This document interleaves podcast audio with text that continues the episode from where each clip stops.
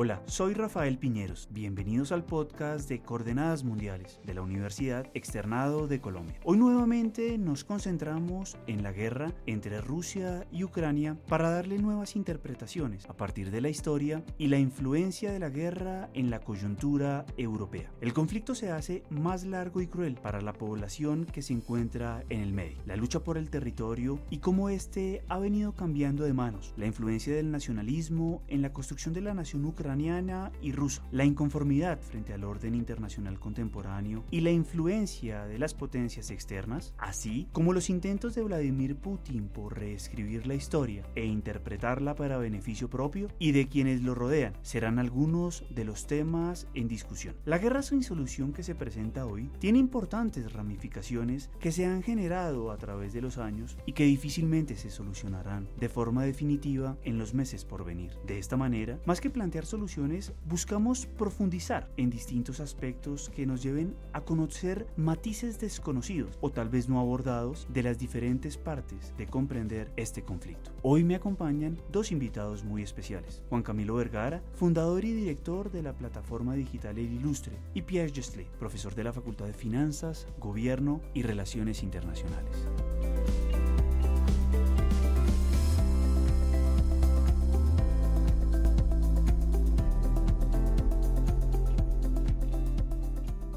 Hoy vamos a hacer un capítulo especial con dos personas expertas en Rusia y en los asuntos europeos. Por un lado, nos acompaña el profesor de la Universidad Pierre Gestlé y un invitado muy especial, Juan Camilo Vergara, director de la plataforma cultural El Ilustre, experto en la historia de Rusia, en los ferrocarriles de Rusia y por supuesto en distintos elementos que nos ayuden a comprender un poco mejor la Rusia contemporánea a partir de una perspectiva histórica. Para mí es un placer saludarlos. Juan Camilo, ¿cómo estás? Hola, muchas gracias Rafael por la invitación. Es un gusto para a mí estar en este podcast y poder transmitir parte de mi conocimiento de este inmenso país que llamamos Rusia. Muchas gracias. Eh, debo decir también que hace pocos días estuve en un evento del Ilustre presencial y fue maravillosa la forma en la que lo abordaste, en la que lograste sumergir a más de 50 personas en el transiberiano y he estado también en otros y ha sido muy agradable y amena la forma en la que cuentas no solo tu experiencia sino tu conocimiento. Vamos con Pierre. Hola Pierre, ¿cómo estás? Hola Hola Juan Camilo, ¿cómo están? Muy bien. Un placer estar aquí con ustedes. Perfecto. Yo quisiera comenzar la discusión con ustedes alrededor de un elemento intrínseco en la historia del continente europeo, pero por supuesto también de un gigante, un gigante con pies de barro, como te he escuchado mencionarlo a ti, Juan Camilo, ah, y es la historia de Rusia, y es eh, la guerra. La guerra ha sido un elemento definitorio, no solo por lo que estamos viviendo hoy en día a partir de la incursión militar de Rusia sobre Ucrania, sino al mismo tiempo en la redefinición misma de lo que es hoy la federación. Yo quisiera preguntarte cómo especialmente la guerra ha venido definiendo, generando los contornos particulares de la Federación Rusa de hoy. ¿Es más fuerte y más débil a partir de la confrontación? ¿Se ha hecho más fuerte, más débil? ¿Cómo podríamos abordar esa categoría de análisis de la guerra en la historia? Historia de Rusia y en la historia de Europa? Esa es una, una pregunta interesante porque la guerra para mí es más uh, un síntoma que una, un, algo definitorio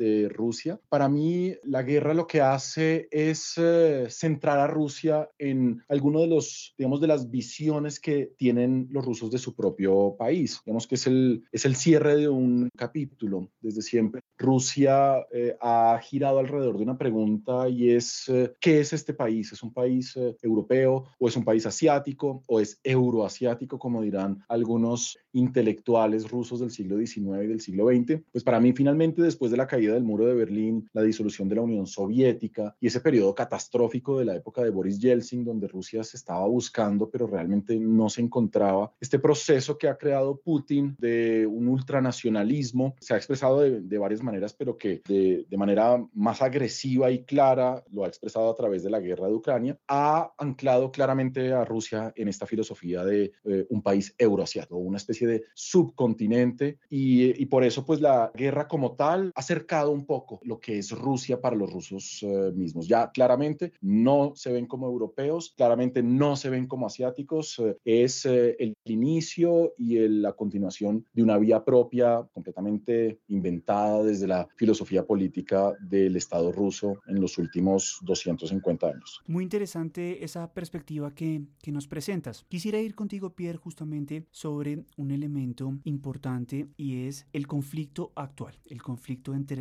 Rusia y Ucrania. Ese papel de la guerra como redefinición tanto de Rusia, ya lo mencionaba Juan Camilo, como un país euroasiático y cómo afecta esto el entorno europeo. ¿Cómo consideras tú que esta guerra tiene repercusiones no solo en el viejo continente, sino también a nivel global? Bueno, pues yo de, de, de pronto dándole seguimiento a lo, a lo, que estaba planteando Juan Camilo y, y, y tratando de responder a tu pregunta, yo vería dentro del comportamiento internacional de Rusia en torno a la guerra dos, dos cosas interesantes. Es que precisamente este momento actual de la, de la guerra en Ucrania nos lleva de nuevo a un conflicto simétrico de ejército contra ejército, cosa que Rusia no había hecho sino desde Georgia en el 2008. Se acordarán ustedes, por supuesto, de, de, de este conflicto. Y pues desde los años 90, eh, acordémonos de Afganistán, eh, conflicto una vez más simétrico involucrando el ejército ruso, Georgia 2008, Crimea 2014, estamos volviendo a un momento de redefinición al final de cuentas de este, de, del ejército, de, de, la fuerza militar rusa y de su capacidad a desplegarse en un territorio definido. Y este territorio pues sigue siendo muy europeo al final de cuentas, eh, porque toda la acción internacional bélica que ha tenido Rusia, en, con excepción de esos conflictos, se ha hecho mediante las eh, tropas mercenarias o los ejércitos privados, pues principalmente en el, en el conflicto territorio africano. Entonces ahí de, de, pronto podríamos ver una especie de política bicefal de Rusia. Nos exportamos fuera del continente europeo mediante ejércitos privados y nos mantenemos en la lógica europea a través de conflictos de pronto eh, más simétricos involucrando directamente al ejército. Qué buena, qué buena perspectiva nos ofreces alrededor de la importancia de nuevo de la guerra simétrica y de la movilización de los ejércitos para el enfrentamiento armado. Tú mencionabas, eh, Juan Camilo, en tu primera intervención el elemento del el síntoma, ¿no? De lo que genera esta incursión. Hemos visto que la historia de Rusia tiene un muy fuerte arraigo en el que hoy es el territorio de Ucrania. Si nosotros nos tuviéramos que situar en las personas del hoy y tal vez en esos ciudadanos rusos, pero que pueden tener ascendencia ucraniana, y en aquellos ucranianos, especialmente de la parte este del país, que tienen una muy fuerte ascendencia y conexión cultural con Rusia, ¿cómo ven este conflicto entre Moscú y Kiev? ¿Cómo se interpreta una situación que sin duda alguna enfrenta a dos hermanos tal vez intrínsecamente ligados? Yo diría que más que dos hermanos son tres hermanos, los ucranianos, los rusos de Ucrania y los rusos de Rusia, porque son tres poblaciones completamente diferentes. Yo creo que es, es difícil responder a la pregunta en la medida en la que estas poblaciones están tan atravesadas por la propaganda política actual que mm, pues toda esta fabricación de quién es quién realmente hoy, hoy está siendo dictada desde unos intereses políticos, eh, como les decía, a través de la propaganda. En ese sentido, lo, lo, primero que tenemos que entender es, por lo menos desde el lado ruso, que es el que más eh, conozco yo, eh, una de las principales labores de Vladimir Putin es que no solamente es eh, el jefe de los ejércitos, es el historiador en jefe eh, de la nación rusa. Eso quiere decir que es una persona que se ha atribuido la capacidad de reinterpretar la historia milenaria de este país justamente para adoptarla en una terminología que se acomoda a los intereses imperiales de Rusia en Ucrania. En ese sentido, ¿qué es la nación rusa? ¿Quiénes son los rusos y por qué están en Ucrania? Pues en, en lo que están recibiendo los rusos en este momento es una completa fabricación que justifica simplemente la guerra. Pero si vamos más allá y nos ponemos en, en, los zapatos un poco de las personas que están viviendo estas verdaderas tragedias, que es la gente, como siempre, no los del Kremlin, nos encontramos primero que hay una nación uh, ucraniana que ha venido gestándose y que poco a poco se ha desarrollado y que a través de esta guerra se ha terminado de consolidar, pero que también pues eh, viene, viene muy bombardeada por esta propaganda. Hay una población rusa que en el mundo se interpreta como una, una quinta columna de, de Vladimir Putin en Ucrania y que realmente los rusos de Ucrania no se sienten tan rusos como uno lo podría imaginar. Simplemente están en un fuego cruzado en el que pues Kiev eh, suele presionarlos bastante, sobre todo mm, negándoles eh, el acceso a su lengua, que es la lengua rusa, y que es uno de los, de, de los factores que más, eh,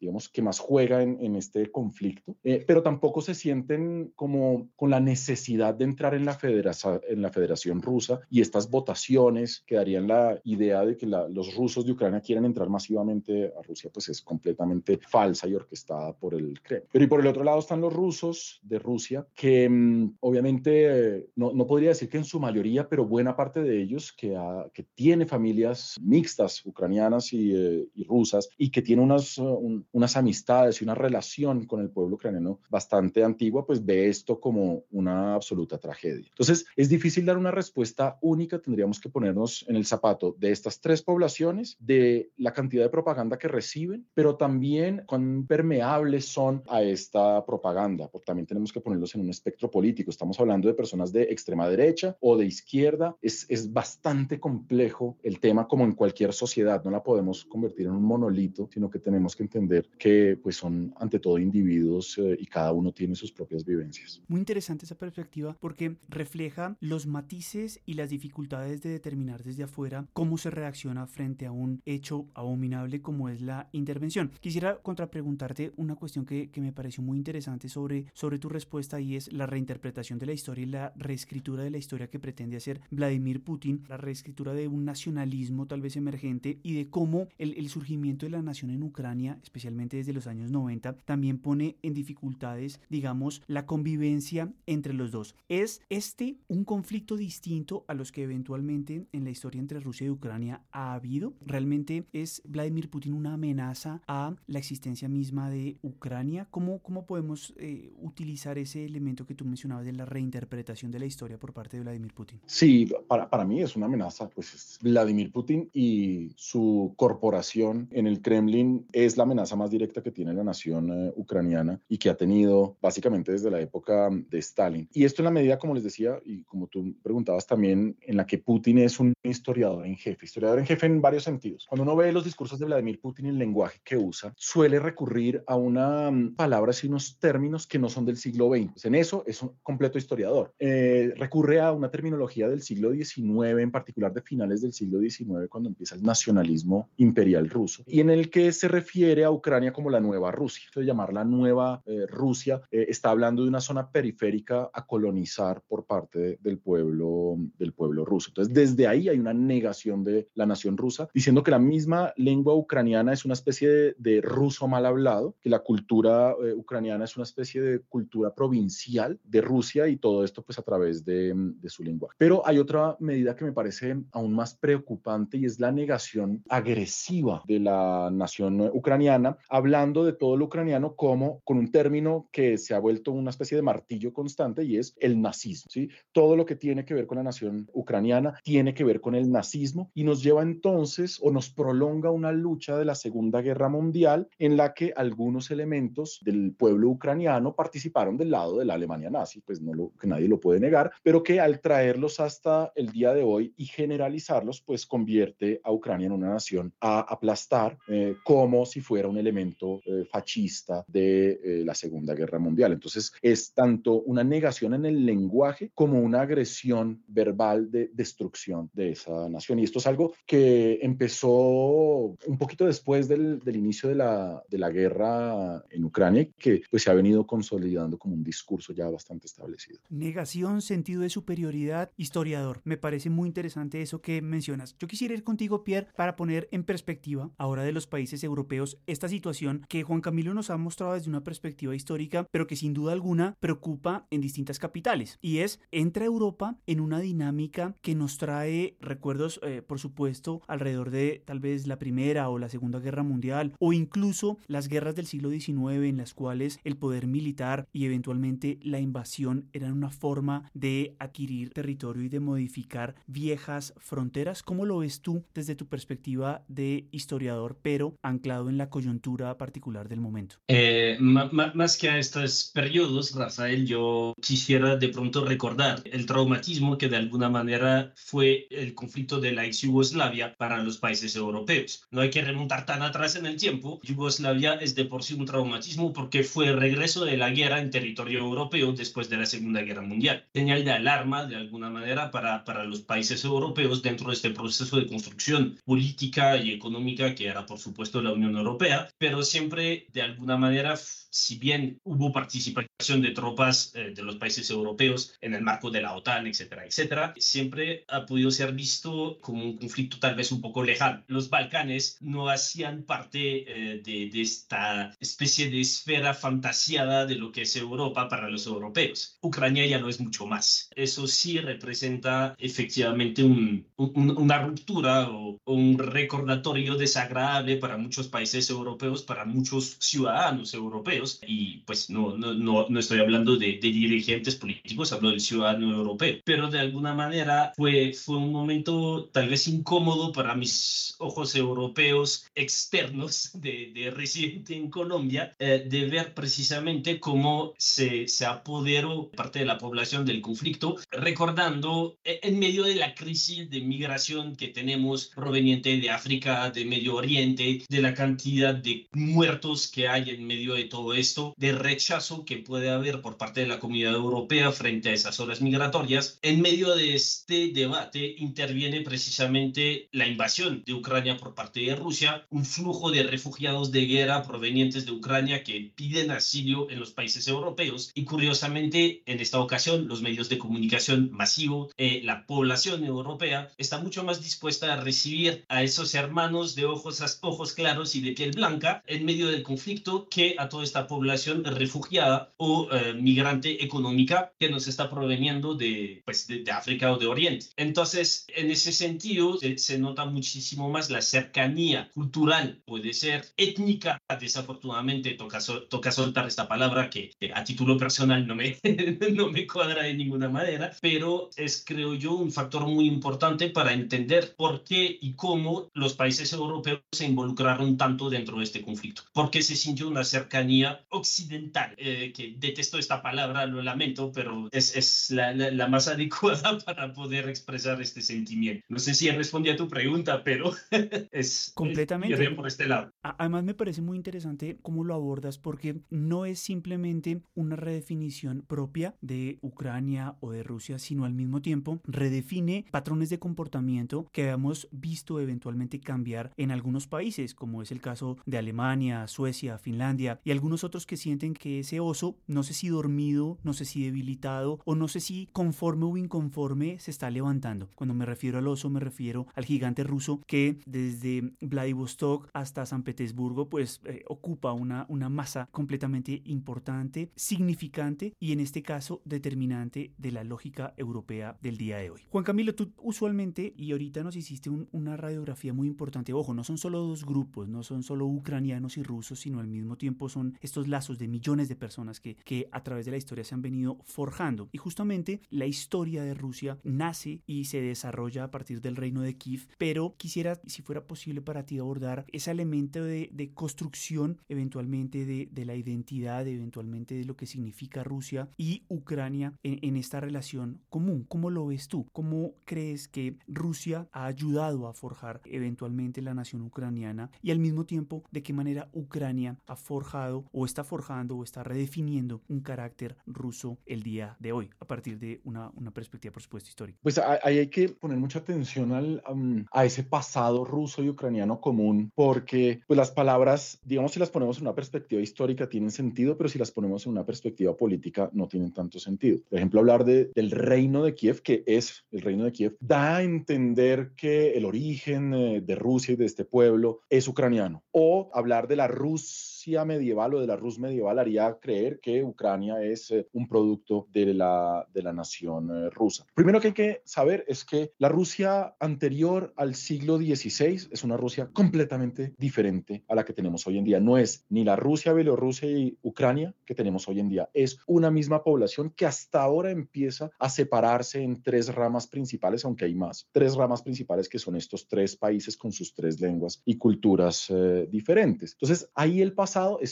supremamente porque las tres naciones van a buscar su origen en el pasado para tratar de darse preeminencia con respecto a las otras. Y pues eh, no hay nada más típico que la política recurriendo a los historiadores, digamos, de, moral, moral dudosa para justificar ¿no? sus, sus intereses políticos. Sin embargo, sí hay una, digamos, una separación lenta entre estos pueblos, sobre todo a partir del empoderamiento de Moscú como ciudad. ¿sí? Cuando Moscú empieza su expansión y empieza a luchar contra los janatos musulmanes del sur eh, y después contra el imperio otomano, esas zonas limítrofes van a tener una cultura particular y esa cultura particular es la cultura de la estepa, de los cosacos, eh, que es eh, el origen de lo que después será Ucrania, con una lengua particular, con unas leyendas, un folclore particular, pero que nunca realmente se sintió como algo completamente diferente, por lo menos hasta finales del siglo XIX. No, no había una verdadera ruptura abierta entre ucranianos. Para mí el problema llega cuando el imperio ruso intenta convertirse en un Estado-nación, que esto sucede más o menos desde 1881, cuando asesinan al zar Alejandro II. Las autoridades rusas entran en pánico, empiezan a ver enemigos debajo de todas las piedras, que es reflejo que no ha cambiado mucho, creo. Eh, hoy lo ven en los aviones, antes lo veían debajo de las, de las piedras, y eh, empiezan a descubrir que esta cultura ucraniana, que era parecida pero diferente, había que negarla y hacerla parecer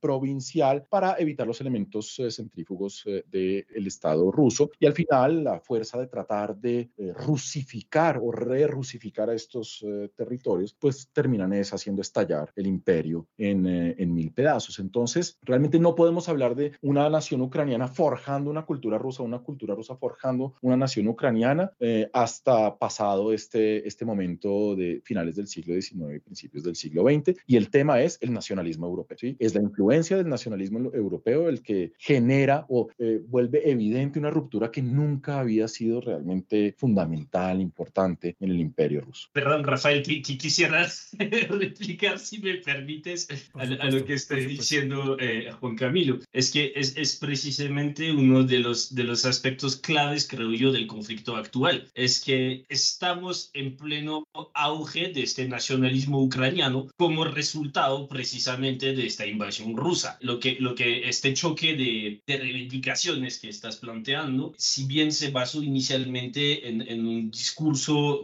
bastante falacio de, de, hermandad, de, de reencontrémonos, eh, somos hermanos, etcétera, etcétera, pues la invasión de Rusia a Ucrania permitió forjar definitivamente este, este nacionalismo ucraniano. Y ahí pues podemos irnos por toda, toda la, la corriente teórica de Max Weber, de, de británico Gellner, sobre la construcción del nacionalismo precisamente. Y, y, y, yo quiero traer a colación pues dos, dos frases que, que son bastante, ilustran bastante esto. La del británico Gellner que decía que es el nacionalismo que construye la nación. Y le recuerdo la fantástica frase de François Mitterrand, presidente de Francia socialista, frente al Parlamento Europeo, diciéndoles, estimados jefes de Estado, el nacionalismo es la guerra. Pues sí, el nacionalismo es la guerra y es el nacionalismo que construye la nación. La invasión de Putin a Ucrania ha sido la construcción de un nacionalismo ucraniano más fuerte que nunca. Eso es el pequeño complemento que quería plantear. Está muy bien. No, perfecto. Quería ir contigo, Juan Camilo, porque mencionaste una cosa que también me pareció que, le pudiéramos sacar un poco más y es las dificultades de eh, convertir o de adaptarse al Estado-Nación por parte del Imperio Ruso. Pero pareciera que también es una, es una tradición histórica. Es decir, después de la Primera Guerra Mundial, cuando surge un Estado nuevo bajo el dominio soviético, pareciera que Rusia, eh, o en ese momento ya la Unión Soviética, no logra adaptarse y conforma una realidad completamente distinta a lo que se veía al menos en su entorno europeo y asiático. Y especialmente después de 1991, con unas fronteras nuevas, con unas fronteras distintas a las que había tenido en siglos anteriores, pareciera que hoy hace un nuevo desafío. ¿Es esta una tradición o, o es esta una característica particular de Rusia, esa dificultad como de adaptarse al sistema de Estado-nación? ¿Responde a unas lógicas distintas? ¿Cómo podríamos tal vez explicar esa, esa situación que no es nueva, pero sí reiterativa en los comportamientos de Rusia? No, yo no, yo no creo que sea una historia típica del imperio ruso. Yo creo que para eso justamente está la historia comparativa y la historia imperial, que estuvo muy de moda en los últimos 15 eh, años. Hay una especialista americana que se llama Jane Burbank que habla muchísimo sobre estos temas y compara sobre todo el imperio otomano con el imperio ruso. Y la dificultad es general. Cuando tú conviertes un imperio o tratas de convertir un imperio en un estado turco, un imperio en un estado ruso, te vas a encontrar con que el acuerdo que había tras las, una conquista militar era la tolerancia de las culturas locales. ¿sí? Cuando ese acuerdo se rompe, pues esos estados estallan en eh, pedazos. Entonces, el, el, caso de Rusia es que eh, ese nacionalismo ruso durante mucho tiempo fue negado, fue reprimido incluso. La esperanza de vida, por ejemplo, de, de la población rusa era menor a la de cualquier otro pueblo del imperio. Y cuando llega la revolución, paradójicamente juegan con el nacionalismo como si estuvieran jugando con un caldero hirviendo. Entonces eh, dicen que eh, intentan liberar a las naciones oprimidas en, en, esta cárcel de los pueblos llamada el Imperio Ruso, pero al mismo tiempo pues eh, empiezan a dividir el, el, Estado soviético en fronteras nacionales. ¿sí? ¿Qué son esas fronteras nacionales? Construcciones completamente arbitrarias. ¿sí? Si uno va, por ejemplo, a Kazajistán, Kazajistán es un inmenso país que nunca existió y el pueblo kazajo nunca se definió a sí mismo como kazajo. Los uzbecos tampoco nunca se definieron como uzbecos, los kirguises tampoco. Entonces, es una fabricación desde unos funcionarios públicos con intereses muy particulares en el Kremlin que dividieron este territorio. Cuando cae la Unión Soviética en 1991, tenemos una Rusia que surge por primera vez como un Estado-nación o supuestamente como un Estado-nación, porque hay 96 nacionalidades diferentes en Rusia hoy en día, y que eh, va a tratar de definir lo que es Rusia. ¿sí? Eh, y ahí va a venir eh, todo el gran problema. Tenemos una herencia imperial, tenemos una herencia soviética y queremos crear un Estado-nación moderno en el último imperio del planeta, porque la Federación Rusa sigue siendo el último imperio del, eh, del planeta, a mi manera de ver. Entonces, eso genera una especie de enfermedad nacional, eh, un debate nacional que termina llevando al poder al más fuerte, al que tiene el mensaje probablemente más represivo, más reaccionario, que es eh, este grupo de Vladimir Putin y, y todo su, su, su, partido de Rusia Unida. Como lo veo yo, eh, por lo menos. Entonces, la Unión Soviética fue simplemente un congelador de las naciones, no un, una, un Estado que haya resuelto estos asuntos. Es muy interesante lo que tú planteas y en la discusión que llevamos acá a nivel interno, te pregunto, Pierre, ¿tú crees que la Federación Rusa es una forma de imperio del siglo XXI o es una realidad completamente distinta? ¿Cómo podrías tal vez, si no definirlo, al menos tratar de catalogar a lo que hoy entendemos por Federación Rusa? Pregunta compleja. Yo sigo a Juan Camilo en, su definición, que efectivamente la Federación Rusa tiene más características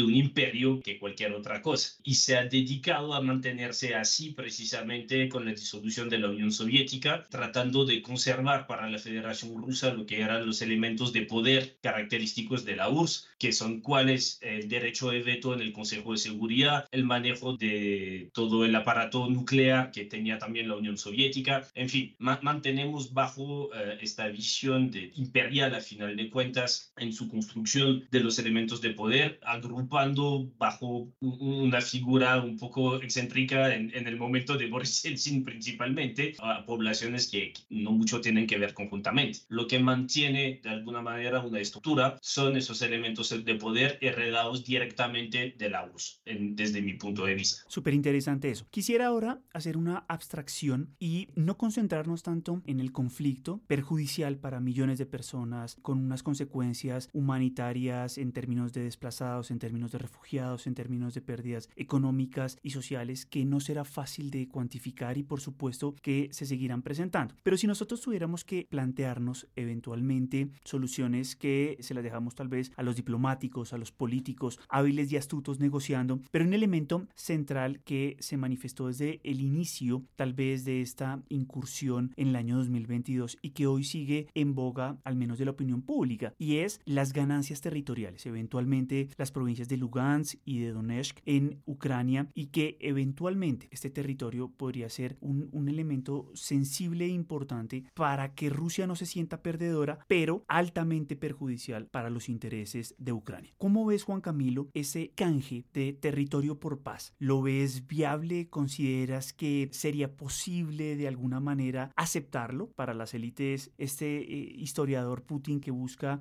reestructurar la historia de, de esta gran nación, ¿crees que sería viable? ¿Cómo ves tú esa perspectiva? Yo creo que para el historiador en jefe, la guerra ya cumplió sus objetivos, como lo veo yo. Y como había sido, pues, en parte la, esa serie de advertencias que había hecho Putin en diferentes discursos, como en Múnich y en otros, y es eh, defender por lo menos los intereses de esas poblaciones rusas por fuera del país. Y en este caso, pues, si uno ve la mm, composición, digamos, de la población en Ucrania, lingüística solamente, las regiones donde está ahorita el ejército ruso son las regiones de mayoría de lengua rusa. Para Putin, ese es el objetivo. Y eh, puedo asegurar que se va a quedar en esas posiciones porque las quiere asegurar. Ahora, lo que veo más difícil y no quisiera estar en la posición de los ucranianos es eh, cómo aceptar la pérdida de las regiones más ricas, más industrializadas y más pobladas del país y además perder la península de Crimea porque no se nos olvide que eso es parte de la reivindicación para unas negociaciones. Entonces, en la medida en la que oficialmente el Estado ruso reconoce a Crimea, Lugansk y el eh, Donetsk eh, como territorios que hacen parte del Estado ruso, pues es imposible negar, pues entregarlo. Es imposible negarse a ellos y todo intento de recuperarlos puede incluso justificar el uso de, la, de las armas atómicas. ¿sí? Eso desde la doctrina rusa. Entonces ahí veo muy difícil pues que un presidente ucraniano y un ejército ucraniano puedan eh, hacer algo, sobre todo con la blanda intervención de los europeos en el conflicto y la más que sospechosa intervención de los norteamericanos en él también. Bien interesante esa perspectiva de la blanda intervención europea. Pero si no fuera blanda y fuera dura, ¿qué podría ser, eh, Pierre? ¿Cómo, ¿Cómo ves tú esa situación de territorio por paz? ¿Es viable? ¿Se podría aceptar? ¿Cómo crees que se vería desde las capitales europeas esa situación en la cual se tengan que hacer concesiones no solo incómodas, sino como lo señalaba Juan Camilo, costosas desde el punto de vista político, económico y por supuesto un presidente aceptar la desmembración de una buena parte de su territorio para alcanzar la paz. ¿Se vería viable? ¿Se vería realizable? Buenas preguntas para un diplomático europeo, la verdad. Empecemos con una cosa. Yo no creo que para los ucranianos, precisamente, a pesar de la blanda, del blando apoyo europeo y del sospechoso apoyo estadounidense, perdón, me gustaron los calificativos, si, si uno está mirando en el terreno militar lo que está pasando en este momento, precisamente. La, la complicada contraofensiva ucraniana está, no está logrando los resultados esperados, a pesar de que, pues precisamente ayer hubo precisamente una primera ruptura de este frente ruso, donde nos podemos ver, de este frente defensivo que, que construyeron esos tres años, donde podemos ver que una de las estrategias de los ucranianos es precisamente de ir a cortar el territorio de Crimea de la conexión con la Federación Rusa. En ese sentido, creo yo que de alguna manera el apetito desmesurado de Putin de querer anexar las provincias separatistas ucranianas han tenido un contraefecto directo sobre la capacidad que tenía de poder reclamar sin problema el territorio de Crimea. Es decir, Crimea hay que recordar que fue invadida en 2014 y que nadie en la comunidad internacional levantó un dedo o protestó, sí hubo protestas, pero más que blandas y más que sospechosas, pero no, no provocó reacción de la comunidad internacional tan afirmada como lo es en este momento la invasión del territorio ucraniano. Entonces, de alguna manera, Putin puso en riesgo un territorio ya captado, ya capturado, entre comillas, y que hoy en día vuelve a ser parte de las reclamaciones de la comunidad internacional en contra de Rusia. Entonces, en ese sentido, hay un mal cálculo político, de alguna manera, que ahora Putin está obligado a defender por las armas, como bien lo dice Juan Camilo. Ahí hubo un apetito de desmesura, creo yo. Ahora bien, en la posición de Zelensky es, es absolutamente imposible negociar la entrega de esos territorios. Está en una situación de todo o nada, al igual que Putin, a final de cuentas. Creo yo que los dos, los dos presidentes están en una situación muy similar. El problema ahí es efectivamente hasta qué punto Ucrania podrá contar con un apoyo por cuánto tiempo de parte de la, de la comunidad internacional occidental y hasta qué punto. Últimamente se han roto varias barreras o varios tabús, como por ejemplo la entrega de, de aviones F-16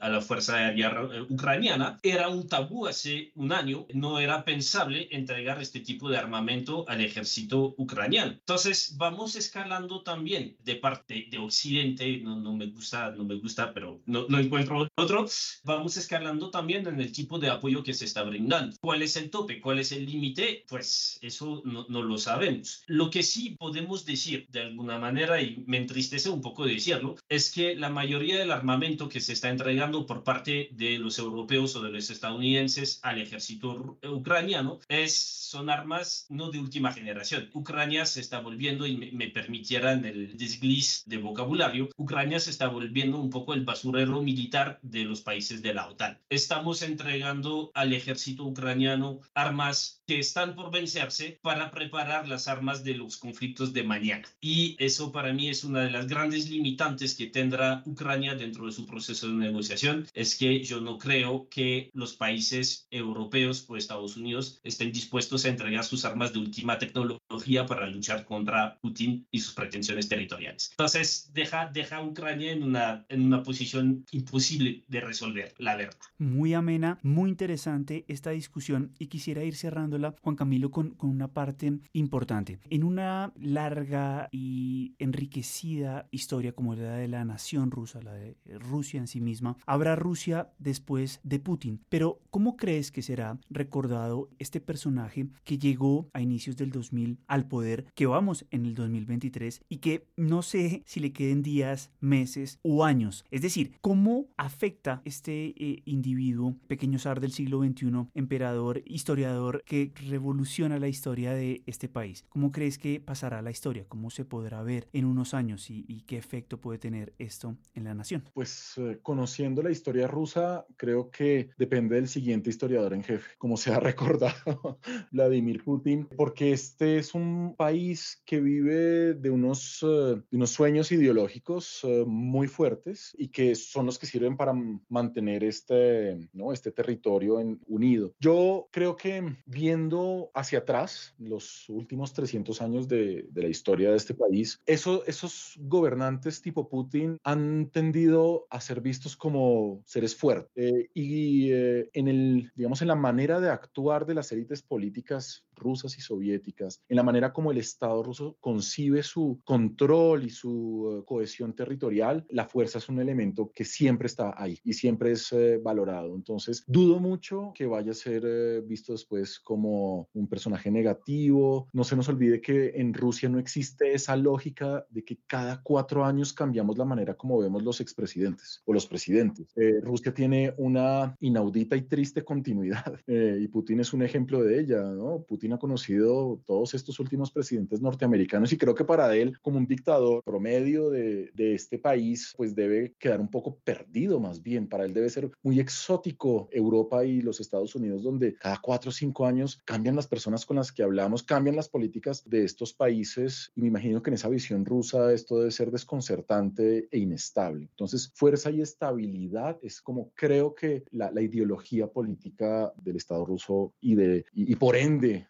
cómo se va a enseñar esta historia, pues va, va, a ser recordado así. Interesante perspectiva la que planteas y muy rica para nuestros oyentes, sin duda. Quisiera terminar contigo, Pierre, antes de, de solicitarles unas, unas recomendaciones, y es justamente, ¿crees tú que Vladimir Putin se podría enfrentar tal vez a cortes internacionales? ¿Crees tú que Vladimir Putin está en riesgo de perder los apoyos eventualmente que lo mantienen, tal vez el de la República Popular China o el de algunos otros países y esto podría poner en riesgo a la estabilidad misma de la Federación Rusa hoy. ¿Cómo lo ves tú? Que Putin termine ante las cortes internacionales lo veo absolutamente imposible, así de, de sencillo. Que haya un levantamiento contra Putin interno, pues vemos que termina en accidentes de avión, entonces yo, yo creo que hasta ahí llega y que pierda al final sus apoyos internacionales lo veo totalmente imposible a corto plazo también. ¿Por qué razón? Porque la, la, la guerra llevada por Rusia Ucrania permitió a China de apoderarse en gran parte del sistema financiero, del sistema militar ruso y China es una de las grandes ganadoras de este conflicto que terminó, pues se acuerdan que Rusia está expulsado del sistema SWIFT financiero y Rusia está utilizando el sistema chino para todas sus transacciones internacionales. Entonces Rusia terminó siendo un estado vasal de Beijing al final de cuentas, entonces pues francamente no, no hay ninguna razón para Beijing de quitarle su apoyo a Rusia si, si, si sigue siendo el gran ganador de esto. Entonces, desafortunadamente, yo, yo, yo le veo un, un, futuro tranquilo, casi, para, para, para, Vladimir Putin y que será juzgado por el, próximo uh, historiador en jefe. Creo que Juan Camilo quiere, quiere agregar algo.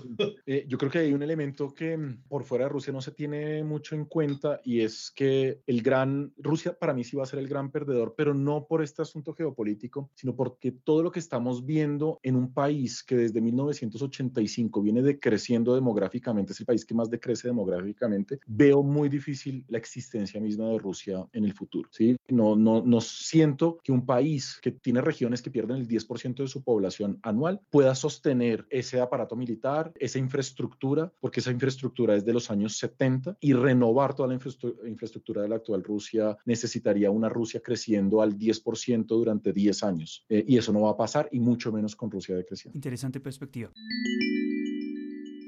La recomendación bibliográfica de Coordenadas Mundiales. Y para terminar esta interesante y muy amena discusión, nos gusta hacer una sugerencia a nuestros radioescuchas que puede ser un podcast, que puede ser un programa del ilustre, que puede ser un libro, que puede ser una película, que puede ser una serie. ¿Qué se te ocurre, Juan Camilo, que podría servirle a nuestros radioescuchas del podcast de Coordenadas Mundiales para comprender mejor, para enamorarse un poco más o para, sin duda alguna, situar a Rusia en el mundo? ¿Qué se te ocurre para, como sugerencia para los mm.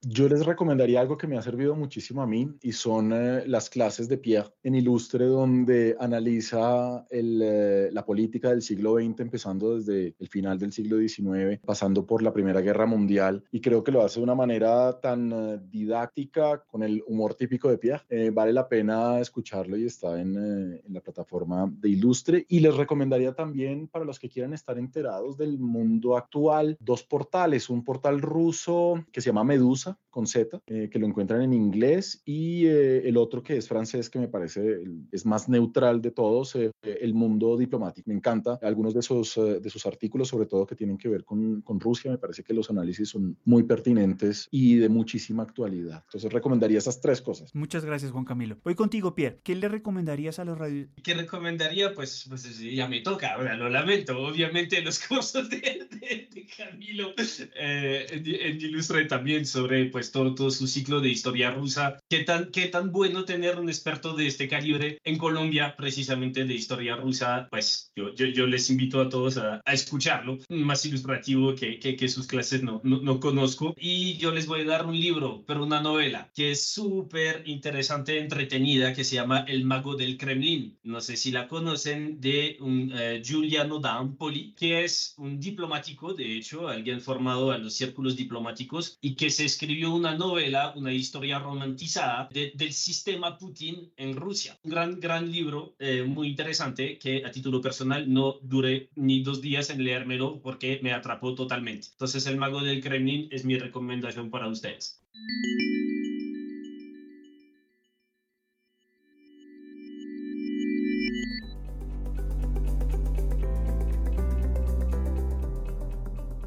Muchas gracias Pierre por tu recomendación y por supuesto Juan Camilo, Pierre, los micrófonos de Coordenadas Mundiales siempre abiertos para ustedes para que podamos dialogar y discutir no solo sobre Rusia sino sobre otros temas de la actualidad pero con perspectiva histórica. Juan Camilo, muchas gracias por asistir a Coordenadas Mundiales. Muchas gracias por la invitación Rafael y muchas gracias a todos eh, los seguidores de este podcast. Pierre, el primero pero que no sea el último. Un gusto saludarte y gracias por haber aceptado esta invitación. La próxima vez sin gripa, promete lo Rafael, por favor. Por supuesto.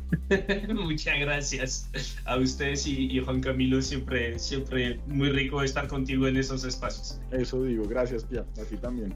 Agradecemos su participación y continúen escuchando los distintos capítulos de Coordenadas Mundiales. Un agradecimiento especial a Javier Villamil en la producción y a todo el equipo de Coordenadas Mundiales.